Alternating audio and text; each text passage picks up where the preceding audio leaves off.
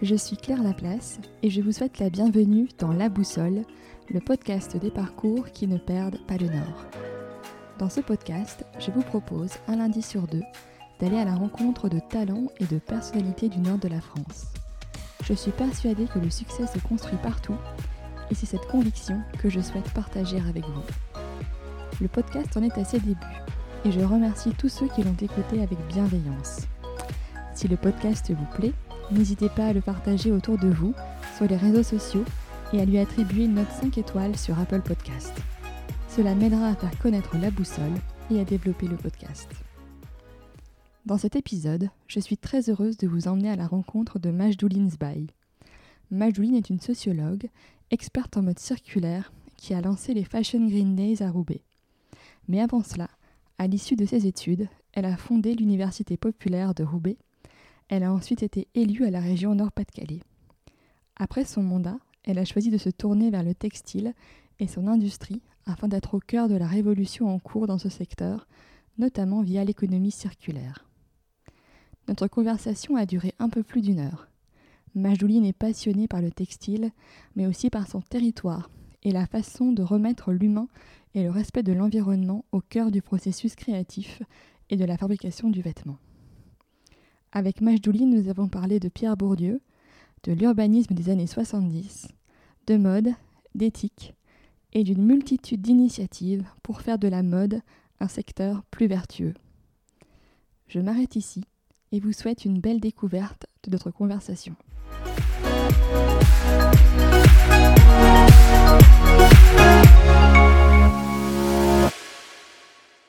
Bonjour Majdouline. Bonjour. Merci beaucoup d'avoir accepté mon invitation euh, sur euh, La Boussole, le podcast des parcours qui ne perdent pas le nord. Euh, donc j'aimerais bien commencer, si tu es d'accord, par ton parcours. D'abord la partie études, si tu veux nous, nous, expliquer un petit peu ce que, ce que tu as fait comme études, parce que j'ai vu que tu avais fait Sciences Po, qu'après tu étais partie à Nice, à Sophia Antipolis. Donc ça m'intéresse de savoir ben, voilà, ton, Comment tu as choisi Sciences Po Pourquoi Ce que tu as appris Ce que tu as cherché après en allant à, Sophia Antipolis oui, alors du coup, moi j'ai commencé par des études de sociologie. D'accord. Euh, parce que j'avais découvert euh, Pierre Bourdieu au lycée et que j'avais trouvé absolument fascinant cette idée de dévoiler au travers euh, de travaux de recherche les inégalités qui existent dans la société et en les dévoilant, dévoilant leurs mécanismes, de pouvoir agir. Donc ça, ce point de vue-là m'avait, ça avait été un peu une révélation. La lecture du, du livre Les héritiers euh, euh, venait euh, valider ce que j'avais sous les yeux. Les héritiers, ça raconte la reproduction sociale. Ça raconte comment seulement 4,6% des fils ouvriers en 1970 avaient passé le baccalauréat. Et moi, ce que je voyais sous mes yeux, c'était une reproduction sociale, c'est-à-dire des, des, gens autour de moi et moi-même qui avaient moins de chances de réussite mmh parce que le milieu dans lequel on, on venait, ce qui était contradictoire avec la promesse républicaine, avec le discours des enseignants qui n'arrêtaient pas de nous dire si on veut, on peut, etc. Et moi, je voyais bien que c'était plus compliqué euh, selon d'où on venait. Donc, j'entame des études de sociologie, sans projet professionnel euh, très établi, par passion totale. Euh, j'avais pas de logique euh, de carrière, etc.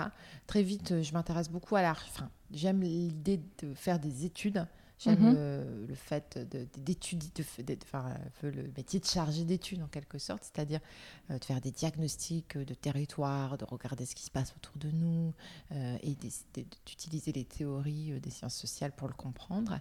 Et en fait, avant même d'avoir terminé mes études, donc à l'époque, je, je, terminais ma maîtrise de sociologie, je suis recrutée euh, parce qu'il y a, y a les emplois jeunes et moi je mhm. viens d'un milieu euh, très, très modeste et, euh, et, donc la question de financer des études longues se posait et, et comme je, je, je, me retrouve un peu coincée parce que j'avais choisi une formation qui n'était pas couverte par par euh, les bourses euh, du cruise. Donc, je n'avais pas le choix, il fallait que je travaille. Donc, je choisis de travailler très vite et je, trouve un super poste, euh, puisque j'ai beaucoup de chance. Je suis recrutée comme chargée mission politique de la ville au niveau régional. Et je travaille entre le préfet, enfin, la préfecture du Nord, enfin, du Nord, en l'occurrence du Nord-Pas-de-Calais, et, et, un organisme public pour gérer la mise en place de nouvelles dynamiques de lutte contre les inégalités et de lutte contre le racisme dans la région. Donc euh, vraiment une expérience mm. super. Et très vite en fait, euh, j'occupe ce poste et je, je, fais le job et je bosse euh, tout ça et tout en ayant en parallèle euh, toute une, parce que j'ai toujours une activité associative très importante. Donc je continue mon activité associative. D'ailleurs, je faisais euh, de la radio, de la radio libre. J'étais dans une association d'éducation populaire de jeunesse, euh, et Scouts musulmans de France, etc. Je continue. Et puis, à un moment, quelques mois plus tard, donc ça, ça a duré un an. Alors j'ai eu beaucoup de chance, j'ai eu mon bac à 17 ans, du coup j'avais, j'étais tout juste quoi. Donc je, fais un an, je bosse pendant un an à temps plein, mais en fait quand je reprends mes études, j'ai le même âge que mes mhm. collègues et, je, et c'est là que je rentre à Sciences Po. D'accord. Donc je rentre en master en troisième cycle. Je fais, j'ai adoré cette expérience, c'était fantastique. J'ai rencontré des professeurs qui sont toujours des amis.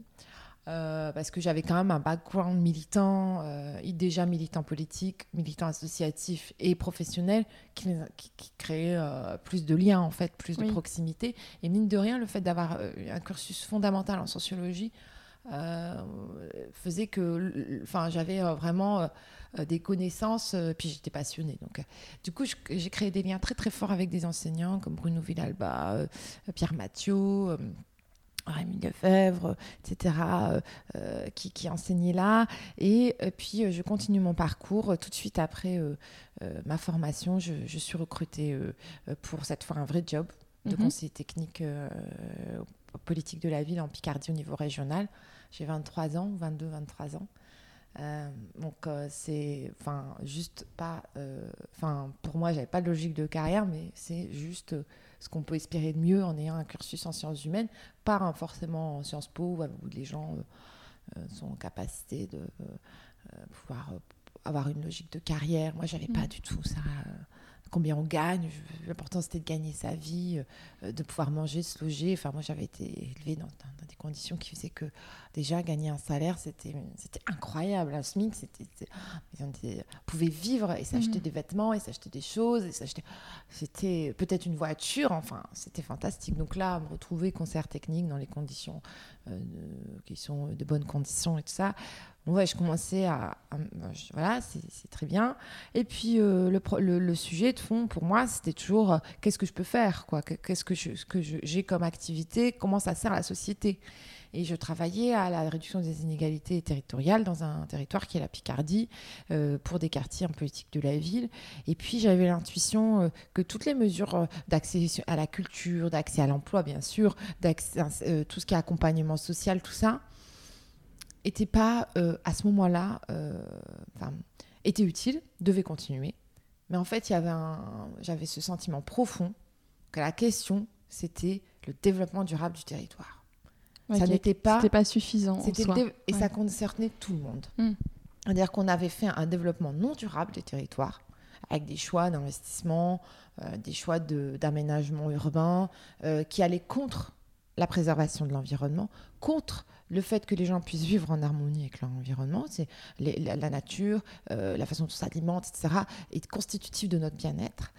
Aller contre euh, le, fait que les gens créent des liens entre eux, etc. Et donc, je commençais à découvrir euh, les travaux de Pierre Rabhi, euh, euh, donc, qui est un écologue qui travaille sur la façon dont on peut mieux cultiver la terre, mieux nourrir les gens et créer justement des communautés de vie plus humaines je commençais à, à m'intéresser à plein de travaux de ce type. Et puis, du coup, j'étais en dissonance c'est-à-dire que j'adorais les gens avec qui je travaillais, je les adorais, euh, j'adorais ce que je faisais parce que c'est super. Et en fait, euh, au bout d'un an, parce que ça ne dure pas longtemps, euh, j'envoie, je, me souviendrai toujours, je travaillais tout repéré, j'envoie une candidature à un master qui s'appelait le Master Gestion de la planète. Donc, je me dis, ça, c'est pour moi. Je veux sauver la planète. Et je crois que sauver la planète, c'est aussi sauver les gens qui sont en difficulté, qui souffrent, qui sont pauvres. voilà. Cette logique-là, elle ne me, quittait pas. Et, donc, voilà. Et je me dis, bah oui, Nice. Bah, c'est pas grave. J'irai à Nice. Donc, c'était vraiment un acte de conviction, un acte de foi, je crois. Et. Euh, une autre façon de, de, régler les problèmes euh, auxquels on est confronté. Euh, dans le vivre ensemble et tout ça. Et donc, euh, je fais ça.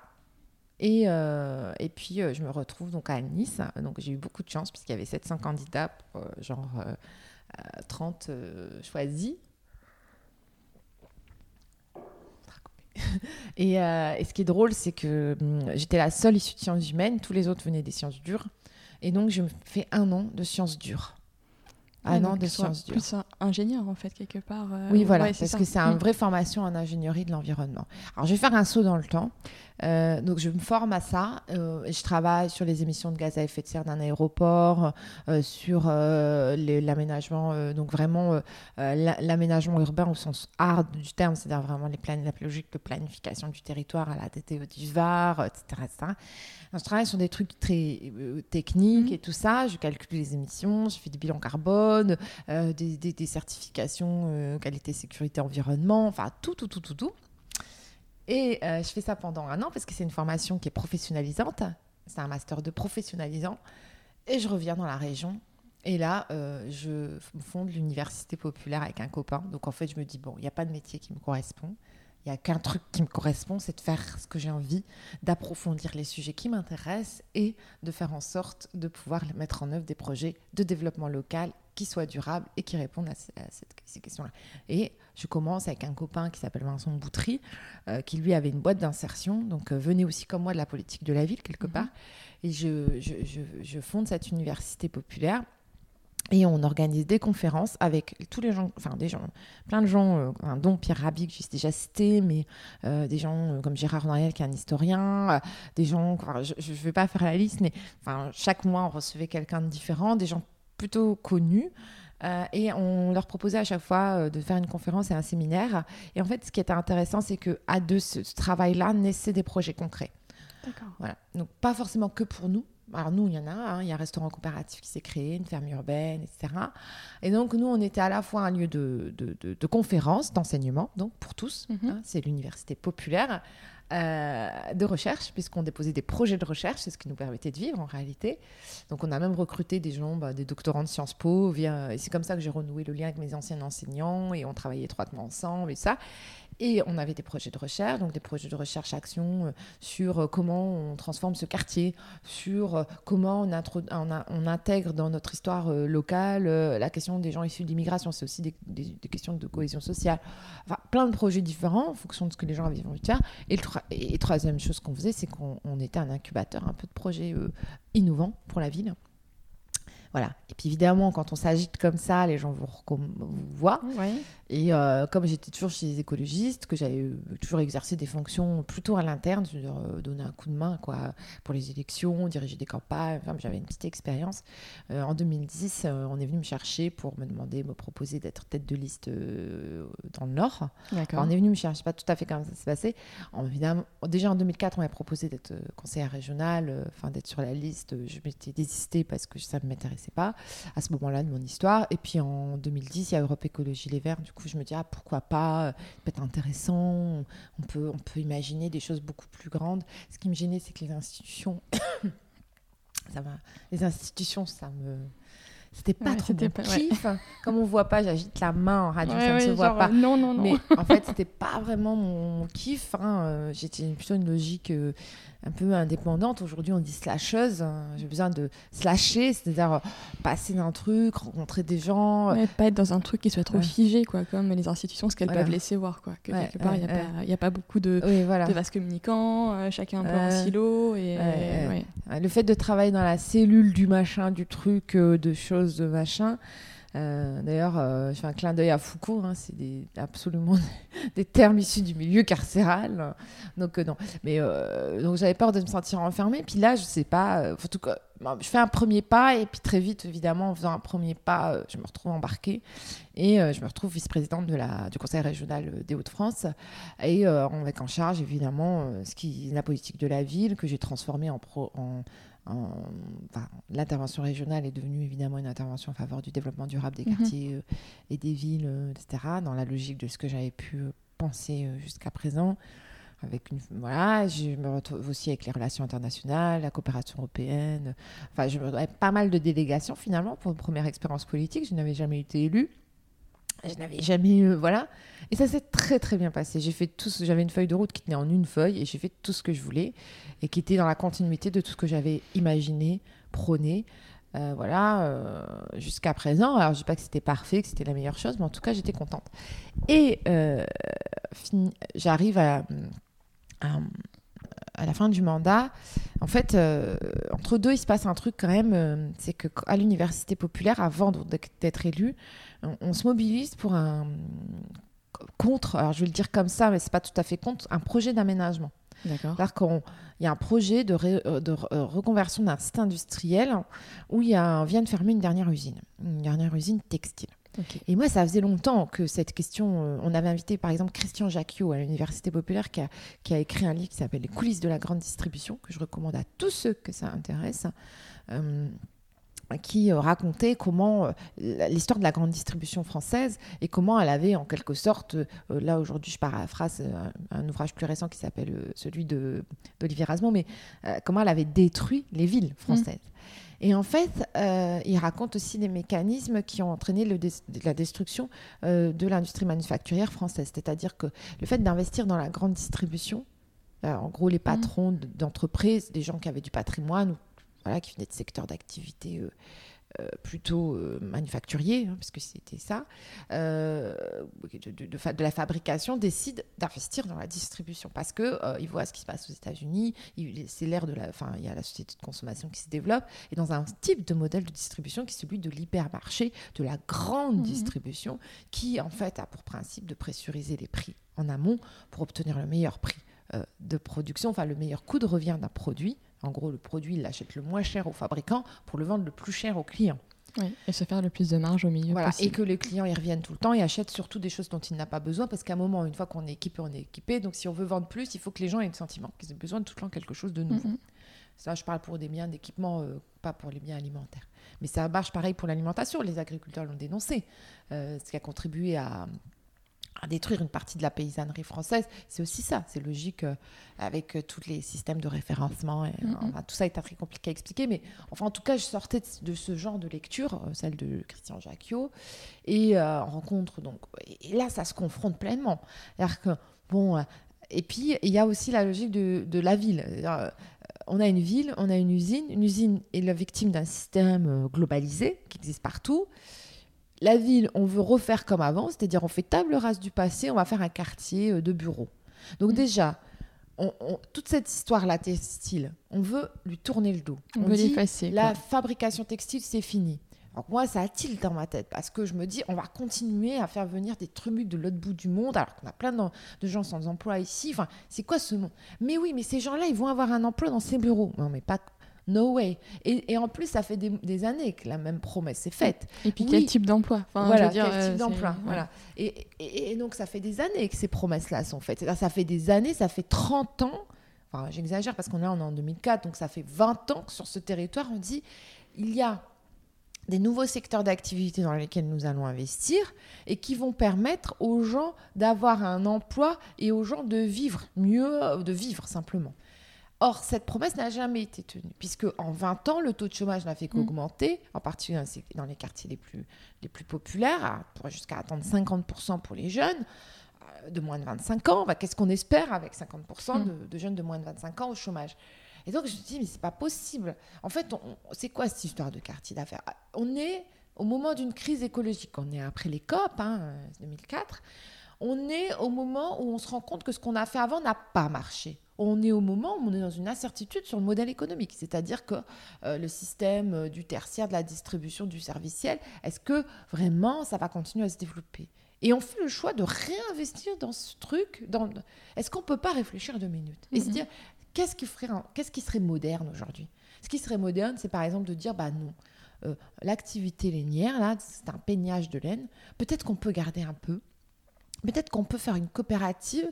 Et nous, on avait vu qu'en Ardèche, il y avait une coopérative qui s'appelle Ardelaine qui fonctionnait très bien et qui avait euh, donc des moutons, euh, un peignage euh, et. Euh, enfin, ils n'avaient pas, c'était pas leur moutons, ils récupéraient la laine qui jusqu'à présent été jetée à la poubelle euh, et ils le transformaient en pull, en matelas, etc., etc. Donc ils avaient 60 emplois quand même. Mm On avait dit bah c'est déjà 60 emplois si on fait la même chose. Puis les gens ils achèteront tous les pulls parce que les gens du territoire quand même et ça leur fait mal au cœur. Ils vont dire ah bah oui il faut qu'on les soutienne. Et puis au-delà de ça si c'est des beaux pulls, bah, ils peuvent avoir leur place dans les rayons du printemps. Mhm. Mais pourquoi pas? Après tout, et donc, il serait produit 100% localement. On imaginait mettre sur cette friche, parce que c'est une friche de 90 hectares, des moutons. On les tond, on fait des pulls Et puis on fait autre chose, on fait euh, d'autres produits, euh, etc. Et puis on raconte l'histoire par semaine. Donc ça, c'était un premier projet. On se dit, puis on va faire une ferme. Autant faire une ferme, là. Et on peut la faire un peu hors sol, parce qu'évidemment, les sols sont pollués. Et puis on va faire de l'habitat partagé, plutôt que de faire euh, des tours classiques, HLM, machin. Et puis on va faire, euh, puis on va voir, et puis on va faire un appel à manifestation d'intérêt de tous les projets de développement local, comme font les Allemands. On a été visiter ce qui se faisait en Allemagne. Et là, on, dé- on développe toute cette vision d'avenir. Évidemment, on nous dit, bah, non, mais nous, c'est 10 000 emplois. Enfin, soyez sérieux. Aujourd'hui, il n'y a toujours rien. Donc ça fait presque 15 ans. Ça fait 15 ans, pour être exact. Il n'y a 2004. même pas les bureaux, il n'y a rien du Non, tout. il n'y a rien. Ah. Alors, il y a quelques trucs. Il y a un centre européen des textiles innovants qui, est financé par de l'argent public et qui, qui, qui Mhm. joue son rôle de D'accord, c'était là, là, où Voilà. à l'époque, on, on le disait, on leur disait d'ailleurs au Centre européen des textiles innovants, on leur disait, bah, d'accord, faites-le, mais spécialisez-le dans le recyclage. A- Et donc, au début, ils ont dit, bah non, il y a la question des textiles techniques, qui est vrai qui est très rentable dans la région, hein, c'est ce qui fonctionne le mieux. Tout ce qui est textile destiné à, euh, à la- à- par exemple, euh, à la construction, etc. C'était ce qu'on appelle les textiles techniques ou les textiles de protection. Mhm. Ah non. Maintenant, bah, moi, j'y vais là. Je suis très contente. hein. Je suis invitée à aller euh, à l'inauguration euh, de leur programme sur le recyclage, qui est le, le- le truc pour lequel on parle le plus maintenant du Centre européen des textiles innovants. Ouais. Donc, on avait raison, mais je veux dire, mais ça, c'est sûr. Et ça- en fait, c'est ça qui me guide. C'est cette idée d'anticiper l'avenir, d'arrêter de subir et d'anticiper, de voir le monde qui vient et d'essayer de le construire ensemble. Et de pas le faire dans l'urgence ou dans la folie qui fait que des gens se retrouvent euh, sur le côté, Mhm. mais le faire tous ensemble et se dire et surtout garde enfin ça moi je j'aime pas cette logique de table rase du passé. Je pense qu'on peut recomposer se réinventer à partir de son histoire. C'est l'exemple même de la résilience. Donc voilà. Et donc euh, je sais pas comment j'en suis arrivée là. Enfin bref. Donc ça ça arrive avant que je sois élue. Euh, et ça m'ouvre complètement les chakras j'allais dire sur la question textile. Je n'arrête pas d'y penser ça me travaille tout le temps et j'essaie de soutenir d'ailleurs le projet de mes camarades quand je suis élue régionale et je le fais, j'arrive à les, je les soutiens, ce qui est tout à fait euh, voilà, euh, logique dans la politique de la ville, c'est-à-dire soutenir des projets de développement local euh, qui créent de l'emploi. Bon, ça n'a pas abouti pour d'autres raisons parce que par contre ils n'ont pas bénéficié de- du soutien des autres partenaires, Mhm. notamment la ville et tout ça. Mais quand même ça a mis, euh, créé, euh, mis en moi un embryon, une germe de, de une graine de le textile, le textile, la mode, le textile, la mode, le textile. Et donc, cinq ans de mandat, j'ai commencé à m'y intéresser. euh, Enfin, je m'y suis intéressée tout le temps. Euh, pas en tant qu'élue, finalement, parce qu'il y avait peu. Si j'ai essayé de monter des projets de coopération autour du textile avec d'autres régions du monde, parce que j'avais les relations internationales, j'ai j'ai visité pas mal d'usines dans ce cadre-là, parce que je voulais monter des coopérations économiques, notamment avec le Mali, où ils ont l'indigo, ils ont toute une histoire aussi autour du textile et du tissage. Ça n'a pas marché, mais ça me, ça me travaillait énormément. Et donc, avant d'être, je ne voulais pas être élue, donc euh, j'ai fait le choix de, enfin vraiment, je ne souhaitais pas être réélue. Je voulais me lancer dans de nouveaux projets, et c'est comme ça que je je sors, enfin je finis mon mandat, mais avant même, je commence à rencontrer des gens et à me dire qu'est-ce que je peux faire. euh. Alors moi au début, je voulais monter une coopérative, monter, reprendre le projet de la coopérative et le mettre en œuvre, mais en fait, euh, le problème c'est que j'ai un tropisme de chercheur trop important. En fait, j'ai un tropisme de, de- de- de- d'écriture, de, re- de recherche, d'animation aussi, de, Mhm. de création de contenu collectif, euh, de, créer des, des collaborations, de rassembler les gens, de les faire se rencontrer. C'est, plus ça que, que- qui est mon, mon, mon aptitude et ce que j'ai toujours su faire. Et là, je ne suis pas une textilienne. Je Mhm. sais pas, je connais pas. Oui, le, pas le savoir-faire euh, concret. sur voilà. les- Et ça, malgré tout, ça, ça me plaît de le voir. Mais euh, je me suis rendu compte aussi que. Bon, puis j'étais happée par d'autres histoires. Ça m'aurait plu d'y passer euh, trois ans à travailler sur comment on fait, on monte euh, cette chaîne de production. Mais très vite, en fait, j'étais happée parce que j'avais une, hist- enfin, j'avais une histoire militante et politique. Et donc, euh, euh, dès qu'on, enfin, je- dans, dans- quand j'ai commencé à rencontrer des gens, j'étais happée par d'autres projets. Notamment, j'ai rejoint l'association Nord-Créa, Mhm. qui est une association qui veut promouvoir l'innovation sociale et écologique dans la filière. C'était pile mon sujet. Et donc, euh, forcément, je me suis énormément investie dans cette association. Euh, et ça a donné d'autres d'autres projets. et puis le fait d'écrire un livre, forcément, ça m'a happé dans des logiques de plaidoyer, de conférences. J'ai fait beaucoup de conférences, j'en fais quasiment toutes les semaines. beaucoup de médias aussi. Mhm. ça, c'est un vrai plaisir aussi de pouvoir partager les analyses que j'ai pu faire. Et puis, euh, beaucoup de... puis j'organise le forum de la mode circulaire qui, du coup, euh, est un événement euh, professionnel très important. Aujourd'hui, installé dans le paysage depuis deux ans, qui va vivre sa troisième année l'année prochaine et qui nécessite énormément de travail aussi. Et puis, et puis là, maintenant, j'ai deux projets de recherche qui vont démarrer avec de, réseaux différents de chercheurs. un parce qu'on dispose de peu de connaissances hein, sur euh, l'état euh, vraiment de l'industrie de la mode. Mhm. Donc on a besoin encore de savoir pour agir mieux. Mais c'est des projets de recherche très courts. Hein. Le but, c'est comme on est dans l'urgence, il faut vite, vite, vite. Il faut avoir des axes pour avancer derrière. Et, euh, et puis il y, a il y a aussi des projets institutionnels dans lesquels je suis impliquée. Et puis beaucoup d'entreprises qui sollicitent aussi des, mhm. de l'accompagnement. Parce que l'association Nord-Créa dans laquelle je suis, par exemple, c'est déjà 120 membres. J'anime un groupe de travail de recherche-action en ce moment euh, pour l'association. Enfin, j'anime euh, plein de trucs ensemble en fait. Et euh, donc ça bouge, ça foisonne, ça, voilà, c'est c'est chouette. Hein. voilà. Donc du coup, je, mais mon premier rêve c'était ça. Et puis de, de ça, de cette idée-là, j'ai rencontré des gens à partir de cette idée-là, mais qu'est-ce qu'on peut créer comme activité, tout ça? Puis je me suis retrouvée plutôt maintenant en amont, c'est-à-dire je ne suis pas moi-même porteuse d'un projet spécifique dans la dans la, la, transformation de l'industrie. C'est-à-dire que j'aurais pu être porteuse d'un projet de magasin de seconde main, ou porteuse d'un projet euh, euh, de coopérative lainière, ou porteuse d'un projet d'atelier de, confection. D'ailleurs, on en a monté un, mais tous ensemble à, Nordcrea. Euh, mais finalement, je me retrouve plutôt en amont à accompagner l'émergence de ces projets. voilà, donc du coup, mais j'ai pas de métier aujourd'hui, je peux pas te dire ce que je fais. je n'ai pas de nom de métier.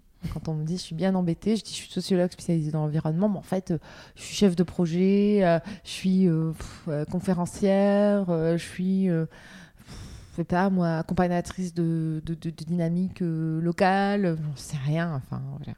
D'accord. Donc moi, pour revenir un peu plus spécifiquement sur la mode éthique et sur le livre que, que, tu as écrit, euh, donc je mettrai les références évidemment euh, dans, les, infos du podcast. Alors le titre, c'est Une mode éthique est-elle possible? Et moi, c'est vraiment un sujet euh, depuis quelques années, enfin en gros depuis l'effondrement du Rana Plaza, c'était en 2013, c'est ça, qui moi, enfin ça me passionne vraiment. d'essayer de consommer mieux, notamment sur l'industrie textile, sur le vêtement, et d'avoir plus conscience de comment sont faits les vêtements, euh, les conditions dans lesquelles ils sont faits et qu'est-ce que, euh, qu'est-ce que je paye. Enfin, en, gros, qu'est-ce que ça coûte aussi euh, quand j'achète un vêtement. et du coup, je sais que moi, j'ai vraiment changé complètement ma façon de consommer. je privilégie vraiment des marques qui ont une on va dire une, une, politique durable, qui prennent du coton recyclé, du coton bio, enfin voilà, qui, qui, ont vraiment une dynamique et un engagement fort là-dedans. Alors euh, c'est sûr, je n'achète pas du tout la même quantité de vêtements, mais je pense que c'est mieux. Euh, mais donc ce que toi tu écris euh, dans, dans, ton livre, c'est quand même exactement ça. C'est comment on a on change finalement notre façon de consommer, les impacts que ça peut avoir euh, ben, sur toute la chaîne de production, sur les relocalisations en France aussi, enfin pas que ça, mais de façon plus générale sur l'impact sur le, dans le monde, euh, sur la culture du coton qui est hyper consommatrice de main-d'œuvre, euh, de la main-d'œuvre pas chère, enfin, donc en plus qui ne permet pas un développement sain dans les, dans les pays qui produisent du coton. Enfin, je trouve que cette réflexion-là, elle est importante pour accompagner des changements dans les mentalités des personnes.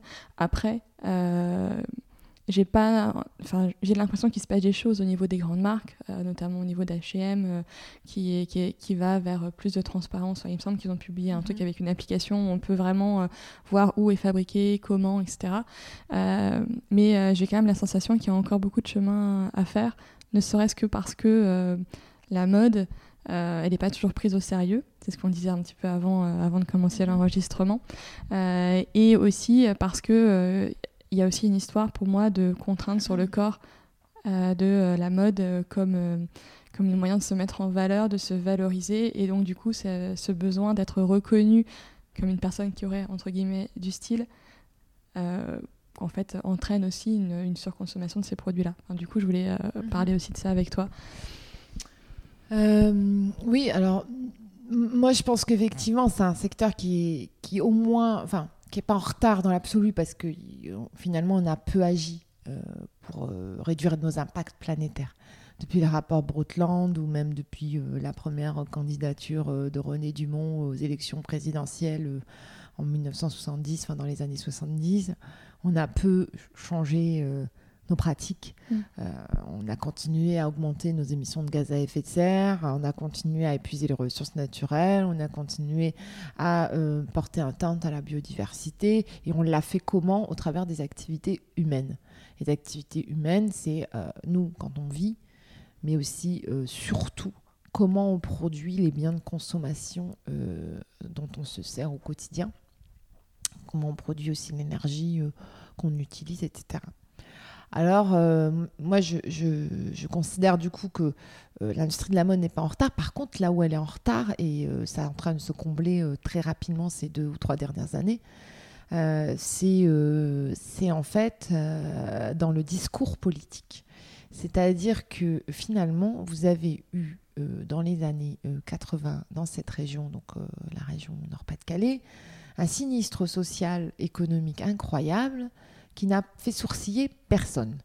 Euh, quand l'industrie sidérurgique ou l'industrie automobile fait euh, éternue, vous avez euh, le président, les ministres qui viennent à son chevet. Quand l'industrie textile n'a pas simplement éternué, mais bon, en l'occurrence, l'industrie, en plus, je suis un peu injuste parce que l'industrie sidérurgique française a plus qu'éternué, évidemment. Mais je veux dire, en tout cas, euh, la, hauteur du, du, raz-de-marée qui a emporté euh, ce qui était la confection locale euh, des produits de mode et d'habillement et du textile français, ce, qui a, cette, ce raz-de-marée n'a fait sourciller quasiment personne mmh. et n'a entraîné aucune mesure. Ça, c'est symbolique de comment on considère le textile et la mode. C'est pas sérieux. Mmh. Ça peut pas être sérieux. Bon, d'abord, c'est beaucoup d'emplois féminins on, et beaucoup de femmes qui en parlent. Et puis ça associe à la futilité, la légèreté, le plaisir. Donc moi je considère que euh, finalement, euh, on a mis trop de temps à s'y intéresser, beaucoup trop de temps à prendre au sérieux ces impacts écologiques et ces impacts sociaux.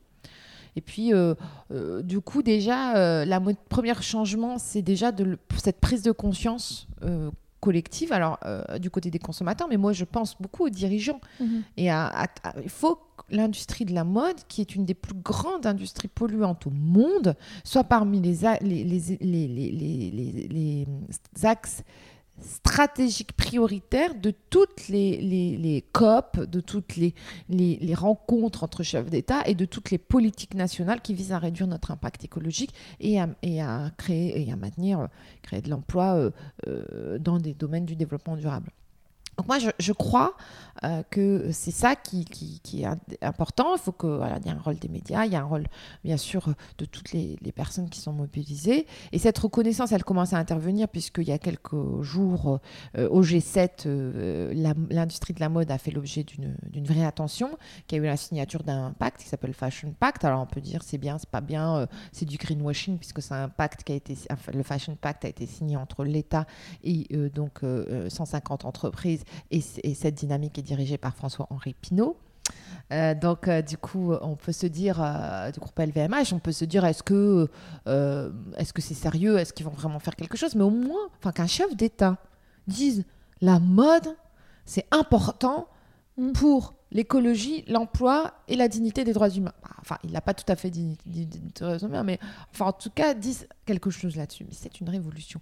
Donc, je ne comprends pas Enfin, si la seule explication pour laquelle ça n'a pas été pris au sérieux, c'est parce que c'est considéré comme quelque chose qui intéresse les femmes et euh, futile et euh, voilà. Alors que c'est pas futile. La mode n'est pas futile. La mode, c'est euh, un besoin fondamental. Enfin, on a besoin de l'habillement. On a tous besoin de s'habiller hmm. pour faire face aux intempéries.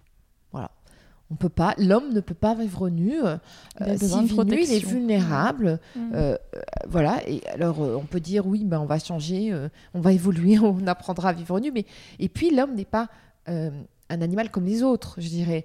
on a quand même, en tout cas dans ma conception de l'humanité, comme nous sommes des. Alors, je vais être prudente sur les mots parce que euh, moi, je suis, euh, je défends l'idée que les, je crois à l'éthologie, enfin la science du comportement des animaux. Je crois que les animaux ont aussi une forme de conscience d'eux-mêmes, euh, ont aussi des sens. Et puis, il faut être très humble sur ces choses-là parce qu'on fait tous les malins. ils, ont des, ont des, aptitudes assez formidables que nous-mêmes on n'a pas. Donc voilà, c'est ça. Mm. Donc les cétacés qui vivent, en, enfin l'exemple du cachalot enfin c'est dans Moby Dick etc enfin bref il y a tout un truc euh, sur euh, finalement euh, les savoirs cachés des, des animaux qu'on ignorait tout ça. Mais ce que je veux dire c'est que quand même nous on a un rapport à soi dans la façon dont on a construit c'est construite qui fait que en plus c'est un acte de culture. Depuis l'aube de l'humanité les premiers humains qui se sont fabriqués des choses en peau de bête pour se couvrir le corps parce qu'il faisait juste super froid eh bien ils ont fait des choses designer. Mhm. Penser non seulement par rapport au confort et par rapport à, la fonctionnalité du produit, mais aussi par rapport à son esthétisme. Donc c'est un acte de culture depuis l'aube de l'humanité, c'est un acte de civilisation. Toutes les religions euh, ont des codes vestimentaires, toutes les, les, les, communautés, les cultures, les, les histoires, enfin, par exemple le rock, la musique, ça, enfin, dans chaque vague civilisationnelle qui, qui, nous transforme, il y a aussi un style vestimentaire qui est associé. La fin du corset, le début du pantalon pour les femmes, c'est une autre histoire qui s'écrit pour les mhm. femmes. On ne peut pas dire l'inverse. Et donc moi je crois que la mode devrait être prioritaire à double titre par rapport à l'ampleur de ses impacts, mais aussi par rapport à sa capacité à passer un message à la société. Mhm. Et, moi, je crois qu'il y, y, a les vertus performatives du langage, comme il y a les vertus performatives du vêtement. Ce qu'on porte peut être aussi ce qu'on porte en nous on, peut, euh, on peut avoir finalement un alignement entre ce qu'on est et ce qu'on porte. Voilà. Et donc, du coup, c'est très important. Alors, euh, dit comme ça, plein de gens vont me dire Mais oui, mais non, après tout, on met tous des combinaisons de chanvre et on n'en parle plus. Oui, peut-être qu'on peut tout faire un chanvre. Ça, c'est une bonne idée, le chanvre. C'est une matière naturelle qui nécessite peu d'eau, qui pousse partout, qui peut être un sous-produit aussi d'autres d'autres de l'agroalimentaire mhm. par exemple ou de ou de je pense à l'ortie plutôt pour l'agroalimentaire oui. Alors, type, on peut faire des, jus verts euh, et des soupes, et puis utiliser la type pour faire des vêtements. Bon, c'est génial. On pourrait ça. Mais euh, la recherche de design, la recherche aussi de réinvention de soi, de changer de vêtements, ça, il faut pas l'abolir. Mhm. Parce qu'on n'a pas envie d'être toujours pareil. L'uniforme, c'est aussi l'univers carcéral. C'est aussi euh, euh, l'enfermement. Aujourd'hui, on voit les combats qui sont menés par, par des femmes pour pouvoir s'habiller comme elles le souhaitent. Moi, je suis ni. Enfin, une femme qui souhaite s'habiller en uniforme, ça me. Enfin, un uniforme qui lui couvre, par exemple, l'ensemble du corps. Moi, ça ne me soucie pas. Ça, chacun ses choix dans la vie. voilà, il y a, y a des règles qui peuvent être fixées par la République ou pour des questions de sécurité, mais ça, c'est autre chose. Mais, mais voilà, mais moi, je, chacun peut choisir comment il s'habille, s'il veut mettre un uniforme, mais qu'on ait le choix, qu'on puisse mhm. choisir. En fait, c'est ça, choisir comment j'ai envie de, ce que j'ai envie de porter, comment j'ai envie de me présenter aux autres. C'est un acte de culture, etc. Bon, alors du coup, ça doit être prioritaire. Et euh, il ne faut pas juste se dire il faut faire un peu mieux. Il faut radicalement transformer le business model, le modèle économique aujourd'hui de l'industrie de la mode. Euh, ceci dit, ça concerne toutes les industries manufacturières. Hein. En gros, on est dans un système complètement linéaire. Produire toujours plus, toujours moins cher, quelles que soient les conditions. Vendre toujours plus. Pour ça, on a des leviers formidables dans la mode, l'obsolescence des tendances. Euh, tu l'as dit, hein, quand tu dis voilà, euh, se conformer à un style, oui, effectivement, on a des prescriptions. Alors, les réseaux sociaux, les magazines de mode, les magazines de mode dans un premier temps, au moment de l'avènement de la société des mhm. loisirs, où on prend du temps euh, pour se documenter, pour lire, pour ça. On, a ce, phénomène-là qui se renforce. Hein, où on, a toujours envie de quelque chose, mais au moins, c'est avant, c'est elle, c'était chaque semaine. Maintenant, c'est chaque jour, voire chaque demi-journée, voire chaque heure, voire chaque minute. Mhm. Moi, je suis sur Instagram depuis pas très longtemps. Et franchement, je suis tout le temps, j'ai tout le temps envie d'un nouveau truc mais, tout le temps. Bah, mais vraiment tout le temps. Hein. Donc, euh, alors je sais pas, peut-être d'autres sont plus raisonnables que moi. Alors évidemment, je ne passe pas à l'action, hein, fort heureusement. Voir ça me, comme on dit, ça me stérilise. C'est-à-dire à un moment, euh, c'est tellement trop. que je ne sais plus quoi, et puis du coup, j'arrête tout. Mhm. Mais, euh, mais bon, ça c'est autre chose. Mais je pense que pour beaucoup de gens, c'est un levier pour, pour, pour, créer plus de frénésie. Donc, je le redis, vendre toujours plus. Pour vendre toujours plus, ben, il y a l'obsolescence des tendances, et puis il y a le discount permanent. Les, les, les soldes privés, les soldes machin, les trucs. Et puis, bien sûr, le pouvoir d'influence et le marketing, qui sont des armes puissantes parce qu'elles sont capables de euh, toucher en nous les désirs profonds. Parce que quand euh, vous êtes dans un magasin, que vous avez, euh, vous sortez du travail, je vais prendre la cible euh, 25-35, euh, il sort du travail, qui voilà est un peu fatigué, euh, c'est une journée voilà.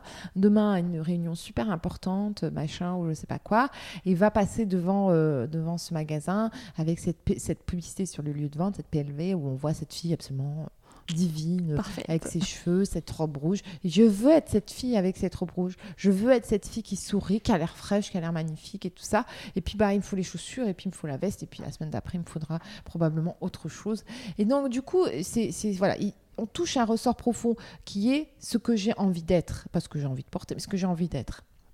Et puis donc, euh, donc je dis vendre toujours plus et euh, jeter toujours plus, puisque un tiers de ce qu'on a dans notre placard, on ne le porte pas. Euh, on- finalement, un vêtement sur deux est très peu porté. Il y a énormément d'invendus parce que ce système-là, bah, on produit des collections comme c'est produit à, 60, euh, à 70%. euh, les vêtements achetés dans l'Hexagone sont produits en Asie du Sud-Est. Il faut pro- cons- pro- comment dire, commander très tôt. Enfin, Mhm. six mois avant, on commande quelque chose qui est arrivé en magasin en masse. Il faut jamais qu'il y ait de rupture de stock sur les, sur les tailles pour être sûr que vous trouviez, pour que vous achetiez absolument ce qu'il faut. voilà. Et donc finalement, euh, vous, euh, vous avez euh, des entreprises qui sont avec des masses d'invendus, euh, puisque euh, elles ne vendent pas tout ce qu'elles produisent et dont elles ne savent que faire, qu'elles vendent à très bas coût à des soldeurs, ou Mhm. voire qui sont détruits. Et un vêtement sur deux est acheté en solde, ce qui veut dire que ce modèle qui au départ avait été créé produire toujours plus en pour, pour alimenter un peu c'était la, la, la pouleuse d'or quoi. Ouais. c'est fantastique oh là là. On va on va tout dé- on va on va tout casser quoi. La fast fashion euh, alors euh, ça n'a pas été inventé par par la France hein, ça a été inventé surtout les premiers à avoir fait euh, euh, ça c'est Zara vraiment dans un modèle mais mais mais mais mais c'est s'abolir des rythmes des collections etc pour pouvoir vendre toujours plus et avoir du réassort permanent mais, euh, et puis délo- la délocalisation, c'est plutôt Nike, des gens comme ça qui ont inventé ça. Donc au début, quand les enseignes françaises qui se développent se font soit se, se mettre sur ce modèle-là, des vieilles enseignes euh, se mettent sur ce modèle-là, ou des nouvelles se mettent sur ce modèle-là, ah, c'est fantastique. Et puis c'est ce qui va nous sauver. On est obligé de faire ça, parce que face à la concurrence, on s'en sortira pas. Et regardez, c'est normal. Un produit qui était fait 30, euh, je sais pas moi, euh, 7 euros en France ou 10 euros en France, on le fait 1 euro, 2 euros là-bas. Mhm. Les coûts de transport, c'est pas trop grand chose, c'est des conteneurs. Et puis en plus, euh, euh, bah voilà, et puis on va le vendre, euh, un- on, l'a- on, le vend- on, a- on achète 2 euros et on le vend euh, 30, quoi. Sauf qu'on le vend jamais 30, on le vend euh, 10, 15. Et puis en moyenne, quoi. Et puis donc finalement, les marges promises ne sont pas les marges réelles. Et puis au bout d'un certain temps, depuis 10 ans, le marché est saturé et le marché perd de sa valeur. Et donc on se retrouve avec des stocks d'invendus. Et donc finalement, le modèle est en train de riper. Et finalement, euh, les investissements ou les choix de restructuration qu'on a fait il n'y a pas si longtemps que ça, il y a 20 ans, 10 ans plus tard, sont déjà obsolètes. Mm. Donc c'est ça la folie de ce monde. C'est pour ça que tout à l'heure, je parlais d'anticiper, de voir le monde qui vient. Euh, le monde qui vient, c'est pas du tout celui-là. En fait, le monde qui, ceux qui, il vaut mieux se dire, je, je, je, je bâtis une, une, une entreprise, enfin, je, je repense mon entreprise euh, pour qu'elle soit cohérente. En fait, tout le monde le dit, c'est une folie. C'est une Mhm. folie d'aller jusque là-bas pour faire des choses, pour vendre ici, on, euh, en foison, euh, de, ça déborde de partout. Euh, ça n'a pas de sens. Ça, ça fait plaisir à personne. Enfin, Non, voilà. Clair. Mais après, d'un autre côté, moi je trouve aussi qu'il y a pas mal d'initiatives qui se multiplient, euh, que ce soit des petites marques. euh, moi je pense à une marque comme Patine par Mhm. exemple. euh, que je trouve a un super, euh, déjà une super image de marque, euh, qui propose des produits avec euh, du coton recyclé, euh, qui produit en petite quantité, il y a souvent des ruptures et puis il faut attendre, voilà c'est tout, hein, ça Mhm. met du temps à, à être tissé et tout ça. Et du coup, par exemple, des marques comme ça, ça réapprend aussi euh, le temps euh, de fabrication. Bah voilà, c'est pas automatique quand on veut être sûr de la provenance euh, du, Mhm. du tissu, quand on veut être sûr de là où c'est fait, comment c'est fait, euh, c'est bien fait, que voilà, que ça respecte en fait les droits humains. Ben, il faut réapprendre à prendre le temps et donc et finalement proposer des choses qui sont un peu indémodables quoi. Je veux dire le beau t-shirt noir qui va passer les lavages qui va durer 10 ans c'est un peu le, on c'est un petit peu le, graal de marques comme Patine. Et même après, plus loin, ce que fait par exemple Lisa Gachet avec Make My Lemonade, de pouvoir proposer à la fois, soit tu achètes le produit, il est fait, voilà, tu l'achètes, soit tu le fais toi-même. Ben, je trouve que ça, ça, change un peu le prisme. Alors, c'est vrai que des marques comme ça, tout le monde ne les connaît pas, ça touche pas tout le monde, mais néanmoins, je me dis que hum, s'il y a des sphères, par exemple des influenceuses, les influenceurs, si eux, quelque part, ils commencent à parler de ces marques-là, ils en parlent et de ce qui se passe, ben, on peut quand même avoir un, changement de mentalité en se disant, oui, peut-être que finalement, ok, le t-shirt, il est à 40 euros, euh, mais euh, je sais où il est fabriqué, et ce t-shirt-là, je vais pas le garder trois mois, je vais peut-être le garder trois ans. Et donc, euh, de, raisonner aussi quelque part économiquement sur, sur ce qu'on achète. Oui, moi, je fais enfin 100%, enfin, je je valide quoi. Je veux dire, euh, c'est des bons exemples. Hein. Euh, à la fois euh, la production à la demande, mm. le fait de dire, ben voilà, on va produire, c'est un changement de paradigme. en fait, de, de, du choix frénésique, on passe à, je réfléchis mes comportements d'achat. En fait, c'est pas glamour ce que je viens de dire. Donc, je vais le dire autrement. Je réfléchis à ce qui va vraiment être face, enfin un moyen d'exprimer qui je suis, comment j'ai envie d'être. C'est pas idiot de dire ça. Mhm. Qui je suis, ce que j'ai envie d'être, comment j'ai envie de me présenter aux autres, c'est pas. J'ai peut-être pas envie de me présenter aux autres euh, comme euh, tout le monde. J'ai peut-être pas envie de me présenter aux autres comme ce que je trouve en temps dans le bras dans un magasin parce que c'est moins 50%. J'ai peut-être envie de me donner plus de valeur. Pas forcément en prix, mais dans le choix de ce que je porte sur moi. C'est aussi ce qui fait ma valeur. Enfin, ce qui fait, ce qui fait ma valeur, c'est moi. Mais ce qui fait ma valeur euh, au sens perçu. Voilà, voilà, c'est ça. Mm. Donc cette réflexion-là, moi, je trouve qu'elle n'est pas idiote. Euh, et donc, du coup, dire, bah, par exemple, euh, une des solutions, enfin, pourquoi pas accepter le fait qu'une euh, une marque, plutôt que de faire du surstock, c'est-à-dire d'avoir des produits qu'elle propose en magasin dont elle n'est pas sûre qu'ils vont être vendus, et, et, va, va, être obligée peut-être de, dévaloriser le vêtement. Et du coup, c'est ce qui empêche que ce soit fait en France. Parce que si on vend moins 70%, évidemment qu'on ne peut pas payer le salarié dans de bonnes conditions, dans des bonnes, et avec une qualité de travail, une qualité de fabrication. Donc, se dire, bah, je vais faire à la demande. Par exemple, euh, je vais faire euh, un, un, sweat en, coton recyclé, euh, etc., comme patine. Et puis peut-être qu'il peut avoir plusieurs qualités de finition parce que s'il est fait en, en, 10 minutes ou 20 minutes ou 30 minutes, bah, ça ne sera pas le même prix. Enfin voilà, il peut avoir peut-être des détails. Donc je peux avoir plusieurs gammes de prix, je peux avoir de la demande, de la customisation, on peut upgrader encore le produit en fonction du, du budget de la personne. Elle peut aller très loin dans, dans, les, dans les choses. Et, donc c'est et puis je produis que quand les gens ont commandé. Mais c'est génial. Mmh. Ben, j'attends trois semaines et après tout, au moins ça valorise. Euh, après sur Make My Limonade, c'est le do it yourself, c'est la personnalisation. Moi j'aime bien les jupes midi. C'est très dur de trouver une jupe midi quand on fait 1m70 et qu'on fait euh, telle, telle, taille en pantalon. Enfin, je veux dire, elle est toujours un peu trop courte ou, ou elle remonte parce que ma, ma, ma, ma, physiologie fait que euh, elle a tendance à remonter euh, et descendre.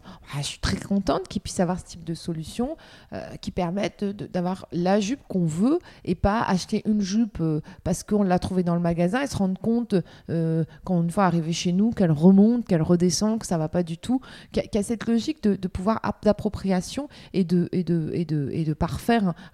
L'idée, c'est pas d'y passer sa vie. Euh, on peut avoir un garde-robe euh, euh, où il n'y a pas un milliard de choses. on peut faire appel à la location exemple de vêtements, on peut faire appel aux secondes mains, on peut soi-même revendre, redonner, refaire vivre. En fait, il faut imaginer que tout ça aujourd'hui, face à cette euh, industrie qui est organisée de manière linéaire, il faut boucler la boucle. En fait, il faut refaire un cercle, un cercle de valeur. Le cercle de valeur, il commence par bien concevoir les produits, c'est l'exemple de Patine. Euh, il, continue en se, dire, en se disant, bah, les produits sont bien conçus, puis mais maintenant, il faut que je les vende. Il faut que je les vende au prix juste, il faut que je les vende moins, mais mieux. Et donc, du coup, c'est tout ce qui permet la précommande, euh, la location, euh, euh, tous ces systèmes aussi d'accompagner de, de, le, le, proposer de la réparation, de la personnalisation. Enfin, c'est tous des nouveaux services qui vont naître demain et qui vont être autre chose que vendre juste un produit, plutôt En fait, la logique, c'est dire j'arrête de vouloir vendre des habits. J'habille les gens. Et Make My Limonade, c'est un bon exemple. Mm. C'est, elle habille les gens. Elle ne, fait pas, elle ne vend pas des habits. Alors elle en vend une partie, mais il y a une partie de son activité qui consiste à habiller les gens, ce qui n'est pas pareil. Et moi, je crois beaucoup à ça. Le nouveau métier des entreprises, des enseignes et des créateurs de mode, c'est d'habiller les gens. Ça n'est pas de vendre des habits. Mm. Et puis la dernière chose, c'est utiliser, privilégier les matières recyclées. On a suffisamment de fringues pour s'habiller pour le restant de nos jours, donc dans le seconde main, et puis suffisamment de matières premières textiles pour habiller euh, l'humanité pour le restant de ses jours. Et puis, donc il faut faire de la recherche et développement, continuer à chercher des techniques pour utiliser les- les textiles comme nouveaux vêtements. Et la dernière chose, c'est qu'on peut en plus aller plus loin. C'est que la mode peut contribuer à régénérer la planète. Comment? Aujourd'hui, la mode, qu'est-ce qu'elle fait? Elle extrait pour le, toutes les, mat- alors, les matières synthétiques sont désormais priori- euh, euh, pardon, pas prioritaires, mais euh, majoritaires dans, dans, dans, dans les matières qui sont utilisées dans, dans la mode. Donc c'est de l'extraction. On extrait du pétrole, c'est de la pétrochimie, Mhm. hein, c'est du plastique, hein, le polyester, Ouais. Excusez-moi, une forme de plastique. Euh, donc on extrait euh, des matières, des ressources naturelles pour faire un vêtement, euh, ou on cultive du coton pour faire un vêtement. Euh, donc on est encore dans cette logique extractive, dans cette logique de, euh, d'exploitation de la terre. Euh, et donc, du coup, l'idée étant de dire que bah, plutôt que de faire ça, on va soit utiliser effectivement du textile recyclé, utiliser des machines qui vont défibrer, refibrer, ouais. etc. Mhm. La laine, le machin, le truc, euh, le coton, euh, tout ce qui peut. voilà. Et puis, on va, deuxième chose, on peut même utiliser des matières issues d'autres, des déchets issus d'autres secteurs d'activité. On peut utiliser des déchets issus d'autres secteurs d'activité, notamment l'agroalimentaire. Avec des feuilles d'ananas, on fait du cuir. Avec des épluchures d'orange, on fait de la viscose, qui, est qui ressemble à de la soie. Et ce qui évite, d'ailleurs, la viscose est faite avec des, fo- des- des- à partir de fibres de bois, ce qui évite d'exploiter euh, des, forêts du bois. Mhm. On peut faire euh, du, du- du- de la viscose aussi avec euh, des épluchures de betterave. On peut cultiver des champignons et faire euh, des simili, euh, des, des matières très, très variées. On peut utiliser évidemment, alors euh, je sais que c'est pour les véganes, c'est compliqué. Le- je sais qu'il y a des, gens qui n'acceptent pas ça, mais quand on a des, exploitations animalières, euh, je dis à taille humaine, qui respectent l'animal et tout ça et tout ça, et qu'on, si on mange de la viande en quantité raisonnable, il y a quand même la laine des Mm. moutons. Et la laine des moutons, ça, ça fait de mal à personne. D'ailleurs, on n'est pas obligé de les manger à la fin. Oublions qu'on les Juste mange. les Juste se dire, on est obligé de les tondre. Et ben Mm. voilà. Donc la laine, c'est très bien. Voilà.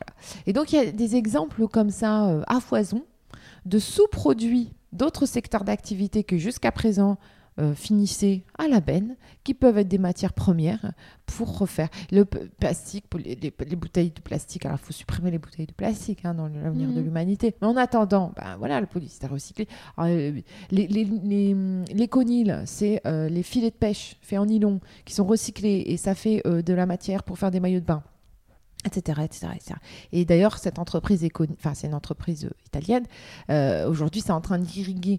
euh, il y a plein de marques qui proposent, à partir de ce matériau-là, des produits euh, de mode et d'habillement, enfin, en l'occurrence de swimwear. Enfin, de, et voilà.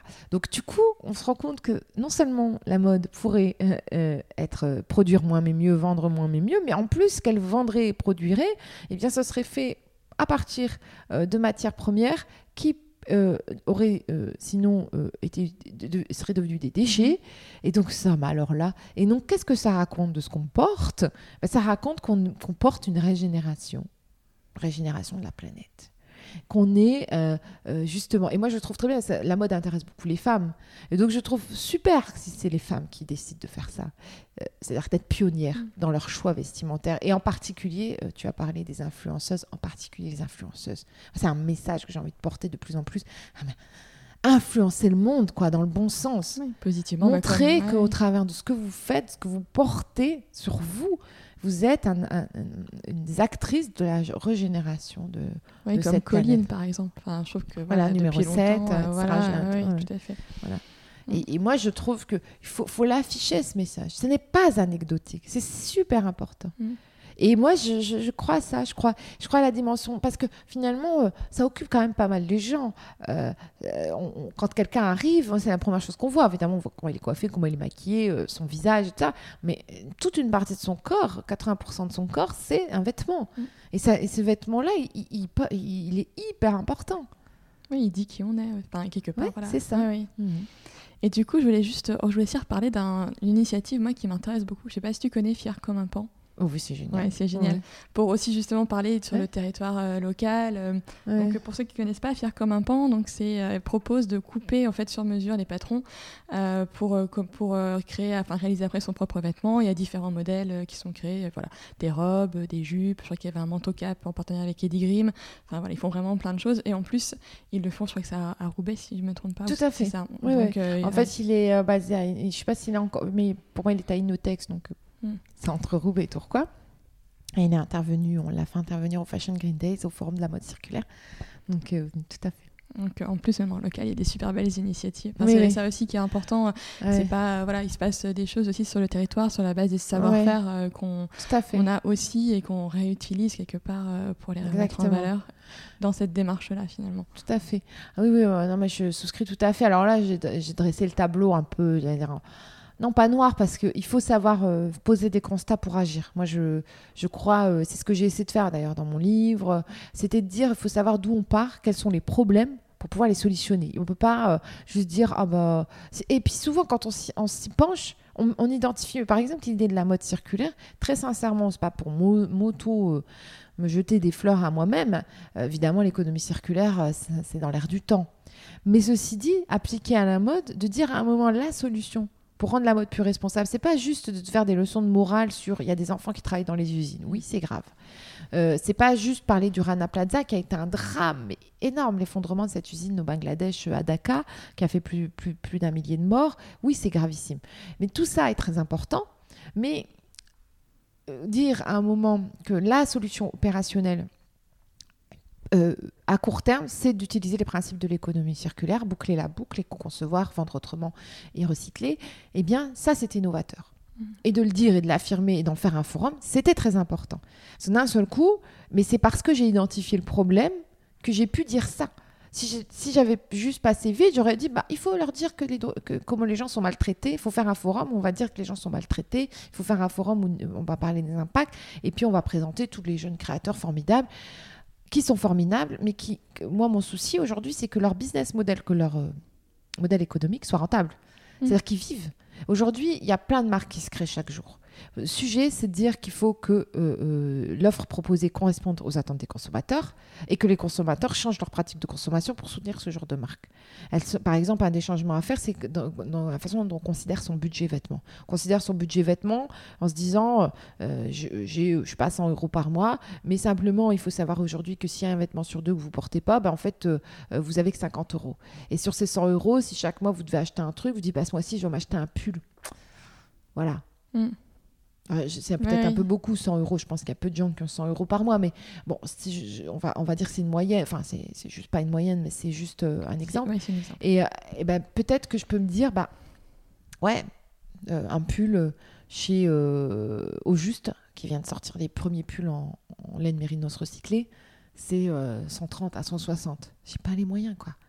Puis en plus, moi, voilà, j'aimerais bien en acheter plusieurs, quoi. Pour 100 euros, je peux en acheter plusieurs bah dites-vous une chose, c'est regardez l'étiquette, votre pull acrylique euh, que vous avez acheté, euh, que tout le monde portera, euh, généralement que l'on rajoute des petits détails, des petits boutons aux manches, enfin des trucs complètement ridicules. bref, passons, qui vont sont des poids durs en plastique, voilà, qui mm. c'est du plastique, encore une fois du plastique. On est en train d'étouffer avec le plastique. Et donc tout ça, vous, allez, vous pouvez réfléchir, vous dire, bah ce pull, ouais, bon, il, est, il est, bien, il est pas cher, j'en ai besoin, puis je vais pouvoir en acheter trois couleurs différentes. Peut-être vous pouvez attendre un peu, commander un super pull chez Patine, euh, qui a un truc superbe, qui soutient une jeune marque, euh, qui a une histoire dont vous allez être fier. Et je vous assure, quand vous allez le porter, si vous il faut bien le choisir, il faut choisir quelque chose qui vous plaît, qui vous met en valeur, évidemment. Mais vous allez vous sentir. Enfin, moi, je, fais cette expérience tout le temps. En, quand je trouve des perles dans le seconde main, parce que je cherche, moi, ça fait six mois que je cherche une veste. C'est obsessionnel d'ailleurs, je pense que toutes les vendeuses, parce que je cherche aussi dans le prêt-à-porter classique, moi je, pense que quand on a vraiment besoin de quelque chose et qu'on va le porter souvent, c'est pas très grave si ça vient d'une grande enseigne. L'important c'est d'être sûr que c'est de la bonne qualité, d'avoir une traçabilité, que le pays de fabrication soit à peu près correct, euh, ou alors vraiment si on choisit un peu. Bref, il faut être sûr qu'on va le porter. Mais euh, bref, tout ça pour dire que revenir aux jeunes créateurs, soutenez-les quoi. Moi, je, cherche aussi au maximum dans, ces secteurs-là des solutions. Euh, il y a toujours tout un foisonnement. Les expose au, forum de la mode circulaire. Euh, maintenant, l'enjeu c'est de changer d'échelle, de pouvoir euh, faire en sorte que cette offre soit plus visible pour tous, que ces jeunes créateurs soient soutenus dans leur développement. Euh, et que euh, et qu'ils puissent euh, voilà devenir enfin comment dire devenir la solution première qu'on cherche quand on veut chercher un vêtement, en tout mhm. cas pour une partie des gens. Et du coup, pour un petit peu boucler la boucle aussi par rapport à ce qu'on disait au tout début, moi j'ai la sensation que quelque part le modèle de développement urbain pour revenir aussi à l'urbanisme euh, et à la consommation de façon plus générale. Euh, on voit sur la grande consommation le modèle des hyper qui s'essouffle complètement, euh, que, ça chahute quand même toutes les grandes enseignes de la grande distribution, mhm. et que quelque part, j'ai l'association qu'il y a que les mentalités, enfin en tout cas que les que l'acte d'achat évolue euh, ne serait-ce déjà que dans l'alimentaire, qui est déjà, voilà, on a besoin de, se nourrir, euh, d'acheter des choses pour se nourrir, euh, que les consommateurs de façon générale, même si j'aime pas les images, voilà, mais en gros, chacun est acteur aussi. On peut faire, on peut changer les choses en consommant. Euh, que ça se voit sur le modèle de l'alimentaire. Mhm. Et euh, je me dis, voilà, si sur cette, euh, ce modèle de développement avec les grands centres commerciaux, sur l'utilisation de la voiture en permanence pour s'y rendre, pour faire ses courses, l'achat en grande quantité, les promotions, etc., que ce modèle-là mhm. commence à s'essouffler, et que du coup, ce qui gagne l'alimentaire, qui est une nécessité, l'habillement aussi, mais quelque part, ça va finir par se boucler quoi voilà tout mhm. à la fois euh, sur que ça soit sur l'aménagement urbain en disant bah finalement ces grands centres commerciaux euh, mhm. c'est pas ça l'avenir il euh, y a rien de tel que mhm. une boutique à taille à taille humaine avec une personne qui a fait des choix qui a pris un parti pris dans les dans les vêtements ou dans les produits qu'elle propose et que on, quelque part, on revient là-dedans. Je sais pas ce que tu en penses. Je, suis tout à fait d'accord. je pense que c'est en tout. Euh, c'est vrai que je me suis un peu en plus emmêlé les pinceaux là, quand j'expliquais euh, un peu autour de la jeune création ce qui se passe. En fait, euh, on est, sur des, on est des, sur des entreprises à taille humaine. C'est-à-dire que c'est ça qui est avantageux. C'est-à-dire qu'on a une offre de gens très diversifiés. Ça correspond aussi à une envie qu'on a d'avoir des choses peut-être différentes, uniques, pas forcément avoir la même chose que tout le monde. Donc, euh, et puis, euh, avec euh, une offre qui est souvent locale. On trouve ici dans la région, avec les quartiers des modes, plein de jeunes créateurs. Mmh. on a aussi des gens qui vendent en digital, beaucoup. donc on a un foisonnement d'offres. c'est vrai que le modèle des centres commerciaux, malheureusement, enfin, j'allais dire malheureusement pour les gens qui y travaillent, encore une fois. Moi, je suis pas, moi, j'ai toujours le centre commercial de périphérie. Pour moi, c'est un non-sens c'est enfin, je, le dis, euh, je vais peut-être me faire euh, taper sur les doigts de le dire avec cette violence-là, mais c'est une abomination. Je le dis d'autant plus que moi, je suis pas du tout. Enfin, ça me, ça me plaît pas. Je n'aime pas ça. Mais au-delà de ne pas aimer ça, c'est que j'ai grandi face à un centre commercial de périphérie, dans mmh. un quartier d'habitat social. Donc, euh, je, trouve que c'est vraiment ça. On crée, on a des gens en face qui ont perdu leur emploi dans des secteurs manufacturiers, qui ont face à eux un endroit où on propose un milliard de produits, qui crée le désir d'acheter en permanence, avec une frustration énorme, et puis qui nécessite aussi la bagnole pour y aller. Mm. Ça, c'est aussi un modèle d'aménagement qui est complètement mortifère. Eh non, quoi. Donc, mais il faut voir comment on fait la transition, parce qu'aujourd'hui, les centres commerciaux vont très mal. Donc euh, on voit que c'est un système qui est en crise. Donc euh, du coup, qu'est-ce qu'on fait? Comment on fait? Comment euh, ces lieux-là deviennent autre chose demain? Donc ça, j'ai pas la réponse aujourd'hui, mais en tout cas, il faut y réfléchir. Et puis il y a aussi les centres-villes qui vont mal.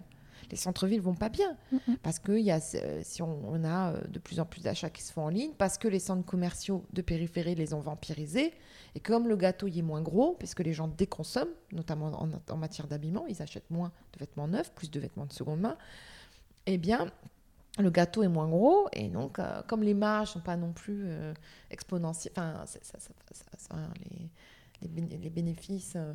J'ai dit, beaucoup de choses sont vendues en solde, etc. Donc tout ce modèle est en train de se, se miter de partout et on mhm. voit que ça ne marche plus comme ça. Donc moi, je crois que effectivement tous ces réseaux de, solutions, que ce soit les Fab Labs, les Repair Café, les ateliers de couture, le do-it-yourself, les trocs, les vide dressing, les magasins de seconde main, toute la jeune création, tout ça, doit faire système pour euh, devenir euh, quelque chose qui se substitue. Et notamment, euh, avec moi, je pense qu'il faut garder du physique, c'est important. Mm. Des lieux physiques. Là, par exemple, à Lille, il y a un magasin qui, qui s'appelle Slow Mode, qui est monté par une copine, Justine Dirier, c'est un bon exemple. là, elle ouvre son magasin dans le centre-ville. C'est très bien. Je pense que pour continuer cette, cette dynamique-là, moi, j'adore ces marques, les la créativité, euh, je l'ai dit, de, la mode euh, responsable. Parce que les gens, quand ils commencent à créer, ils cherchent des solutions. En fait, ce qui est intéressant, c'est ça. J'avais au bout de la langue tout à l'heure. C'est qu'ils partent, ils s'intéressent aux matières premières. Mm. Eux, ils partent de la matière. En fait, ce qui a été euh, mortifère aussi dans Euh, l'évolution de l'industrie de la mode, c'est que finalement on a déconnecté euh, euh, la création, la conception de, la matière première, de la manière dont elle a été exploitée, dont elle a été développée, dont elle a été transformée. Ce qu'on devient, le métier, c'est plus que vendre, vendre, concevoir quelque chose qui est dans l'air du temps et qui correspond à l'identité de la marque moi, je, trouve que ce qui est chouette dans toutes ces démarches créatives, c'est justement ce que je viens de dire, c'est-à-dire cette, cette, cette, démarche qui consiste à vraiment se poser la question de quoi, dans quoi, en quoi je vais faire mes produits. C'est, en fait, tout est intégré. En quoi je vais faire mes produits, quel type de produits, comment je les vends, à qui je les vends, comment je raconte mon histoire, tout est intégré. En fait, c'est très humain. C'est une mode vivante, en fait. Parce que la personne, elle raconte son histoire, elle raconte une histoire. Des fois, les gens, ils, entreprennent pour faire des vêtements en lin parce qu'ils viennent de Normandie, qu'ils avaient des champs de lin autour d'eux, qu'ils trouvaient ça très beau. Enfin voilà, c'est cette reconnexion à la terre ou à, la matière première qui, moi, me semble, et au savoir-faire, surtout au savoir-faire de, de, confection, qui est très intéressante. Les récupérables, Gaël Constantini pour le cycling, pour récupérer des choses qui étaient des déchets, il est sublime pour en faire des choses euh, qui deviennent du prêt-à-porter pour, pour, les femmes. Euh, il y a des tas d'exemples comme ça, mhm. des tas d'exemples euh, ultra créatifs, ultra aspirants. alors on peut dire c'est ouais mais c'est pas ça qui va sauver la planète. Non, mais il faut arrêter de penser qu'il y a un gros truc magique. Il n'y aura pas une baguette magique où on va tout transformer d'un coup. C'est l'assemblage de solutions, c'est-à-dire très moderne, c'est organique. Mhm. ça n'est plus des choses mécaniques, techniques seulement qui vont sauver. Bien sûr, la technique, on en a besoin, mais c'est un outil, la technique. L'important, c'est le vivant, c'est l'intention, la, vision qu'on a et comment on veut préserver euh, l'humanité demain. Euh, et, préserver nos conditions de vie aussi aujourd'hui. Et euh, une dernière chose sur, sur cette notion justement de, d'assemblage des solutions, c'est que moi je crois aussi à la transformation de, des enseignes. Je crois aussi que des grandes enseignes qu'on connaît aujourd'hui, notamment françaises, sont en train de se réinventer. Tu en as parlé tout à l'heure en parlant d'exemples de, euh, d'affichage euh, d'initiatives environnementales. Moi, je pense qu'il ne faut pas bouder ça. Bien sûr, on peut dire c'est eux qui ont fauté, c'est eux qui ont fait ça. Ça ne sert à rien. Il faut se tourner vers demain. Qu'est-ce qu'on peut faire ensemble? Il y a des nouvelles alliances qui vont se créer. Parce qu'il y, a des, que je, y a des alliances inédites entre la jeune création, entre les chercheurs, les pouvoirs publics et les, entreprises qui vont se créer. Et c'est là-dessus qu'il faut miser.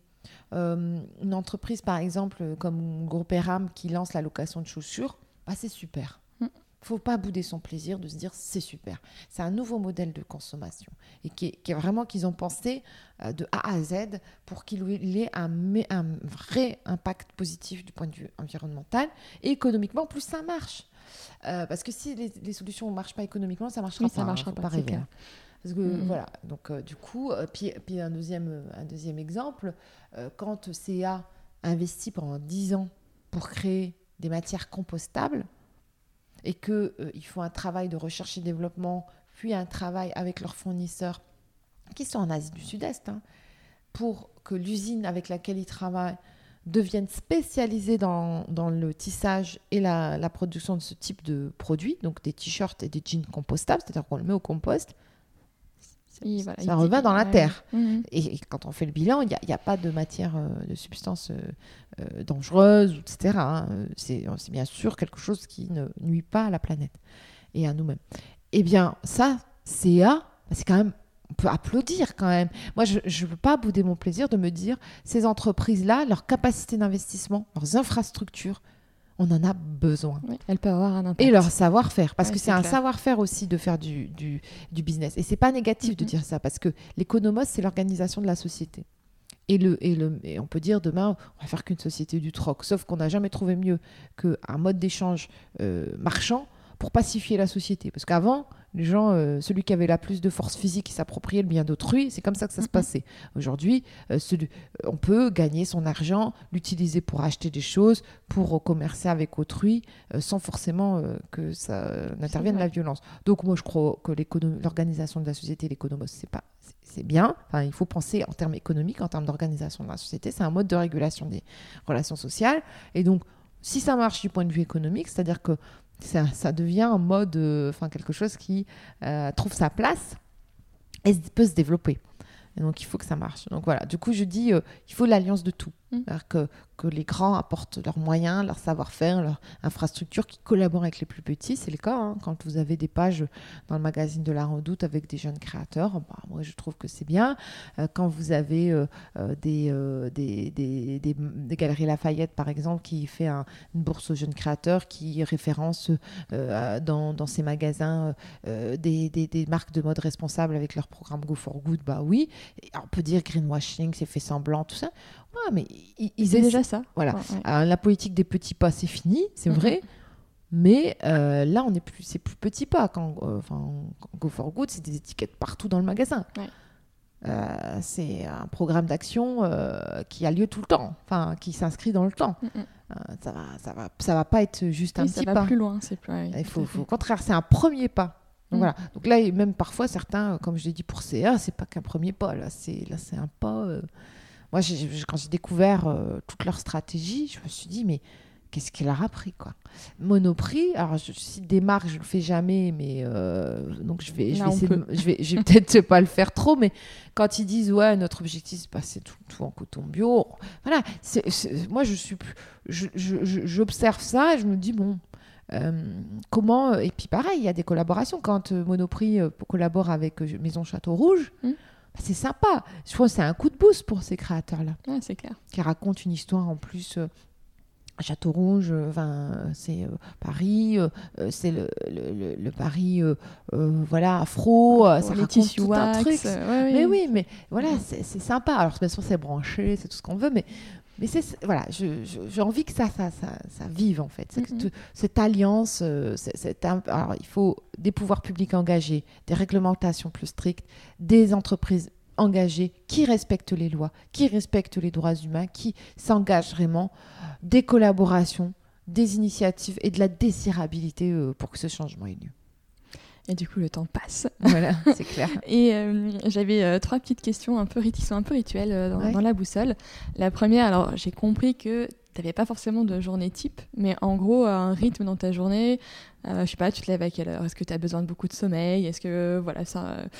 Qu'est-ce que, comment tu t'organises tes journées? Est-ce que tu as une petite routine le matin, une petite routine le soir, et puis le reste de la journée, ben, en fait, c'est un petit peu aléatoire selon mhm. les conférences, les rendez-vous que tu peux animer ou avoir dans la journée euh, bah, j'ai pas de journée type, ça c'est moins qu'on puisse dire. Bah, non, je me réveille toujours euh, vers 7 heures. Euh, enfin, voilà. Je, j'ai besoin d'un nombre d'heures de sommeil tout à fait raisonnable. Je, suis plutôt une couche tôt.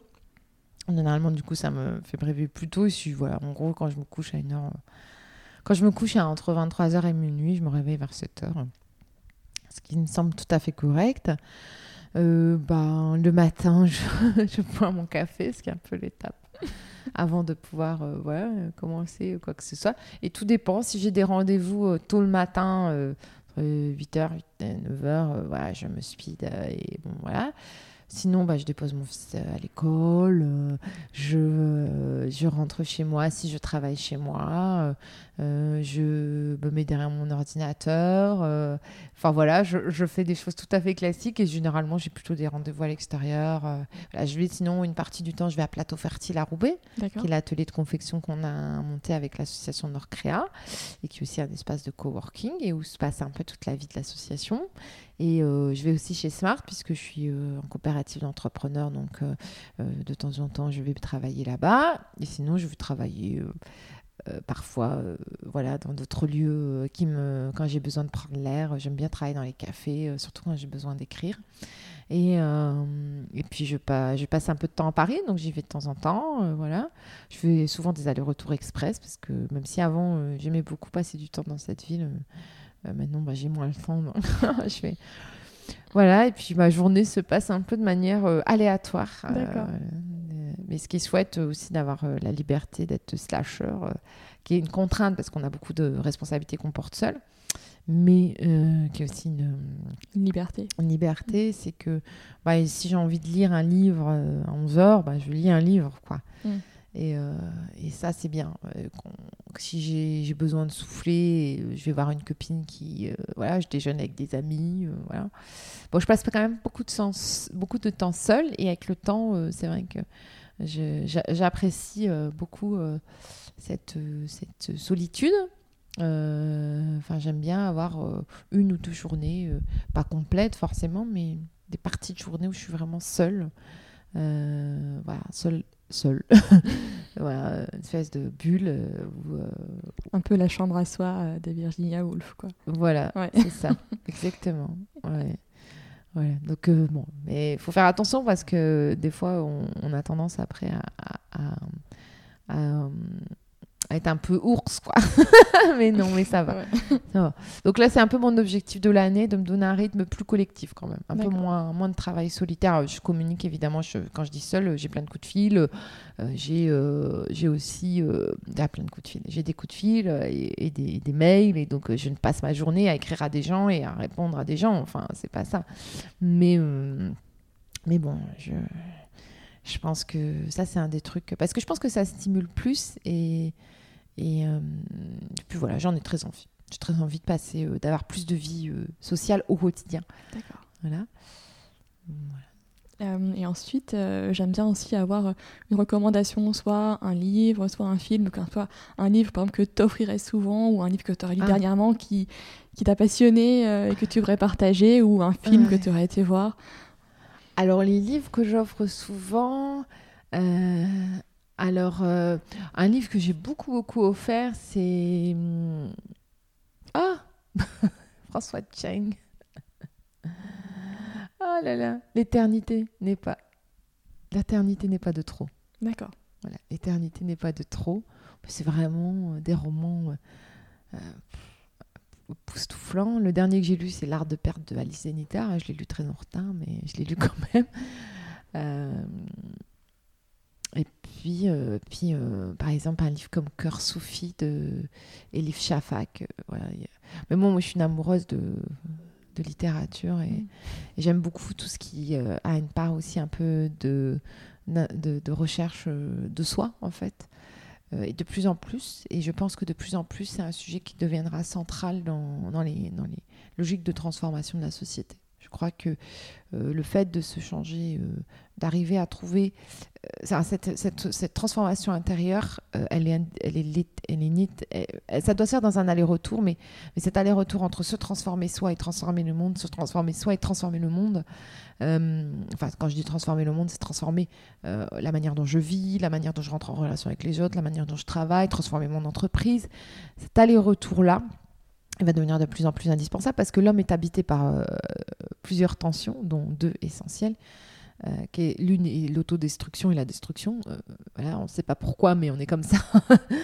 Euh, et, et, et, la, et, la, deuxième, c'est ah, je commence à fatiguer.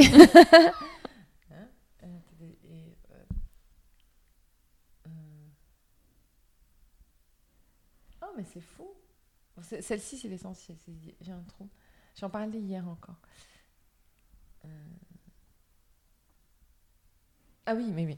Donc, en fait, donc l'homme est, habité par, par, ce principe essentiel un peu euh, d'autodestruction et destruction, parce que c'est vrai que c'est quand même fou qu'une espèce euh, détruise son environnement naturel, va créer les conditions de sa propre mm. mort. c'est un peu suicidaire, donc on est tous suicidaires collectivement. Donc ça, c'est quelque chose qui est, qui est, quand même intéressant. Avant de dire on va sauver la planète, il faudrait comprendre pourquoi on n'arrête pas de, se suicider. Enfin, en fait, on va pas sauver la planète déjà, on va sauver la, euh, essayer de sauver l'humanité et les, et les, et les hum, sauver euh, les, les, les, sauver les sauver les personnes finalement. oui, voilà. En fait, euh, je vais reprendre, mais euh, en fait la question étant de se demander comment créer les conditions pour que euh, l'humanité puisse continuer à vivre.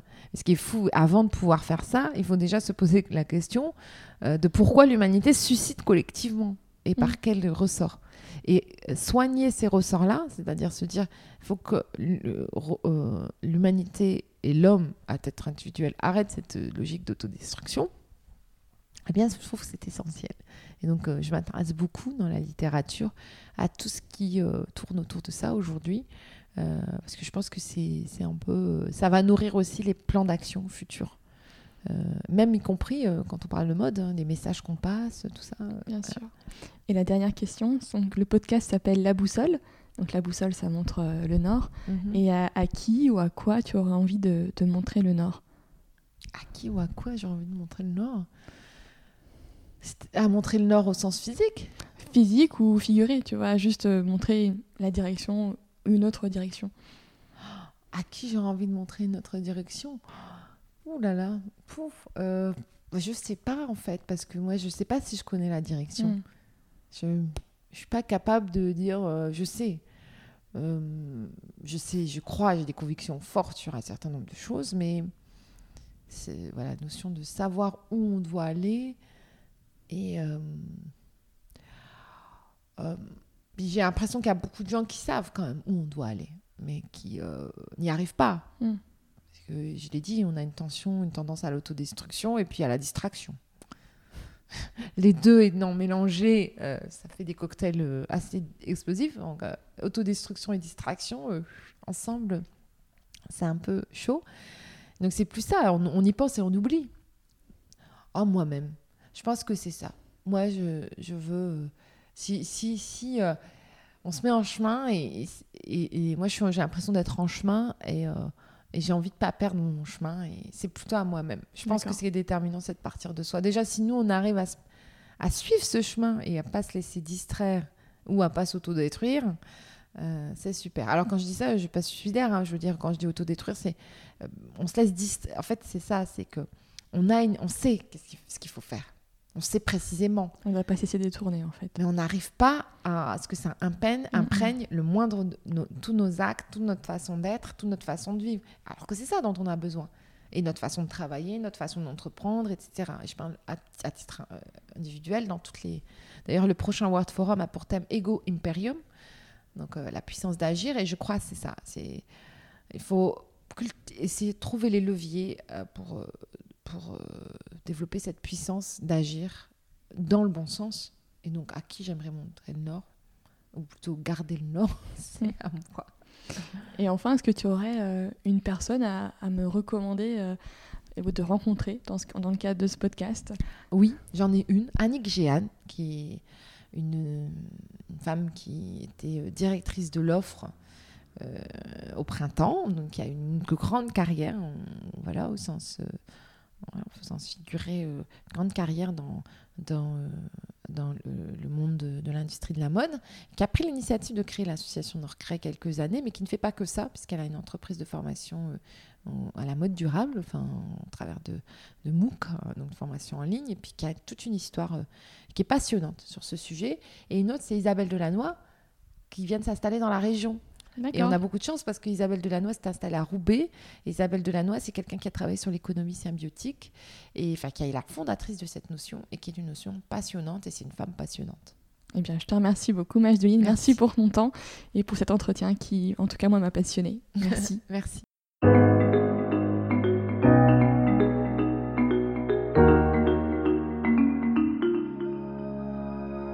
J'espère que ce troisième épisode vous a plu. Vous retrouverez dans les notes de l'épisode les ouvrages et les initiatives évoquées pendant notre conversation. Si vous souhaitez me contacter ou échanger sur le podcast, n'hésitez pas à m'envoyer un mail à la boussole podcast tout en minuscule et tout attaché gmail.com. Je vous remercie et vous donne rendez-vous le 14 octobre pour un nouvel épisode de La Boussole.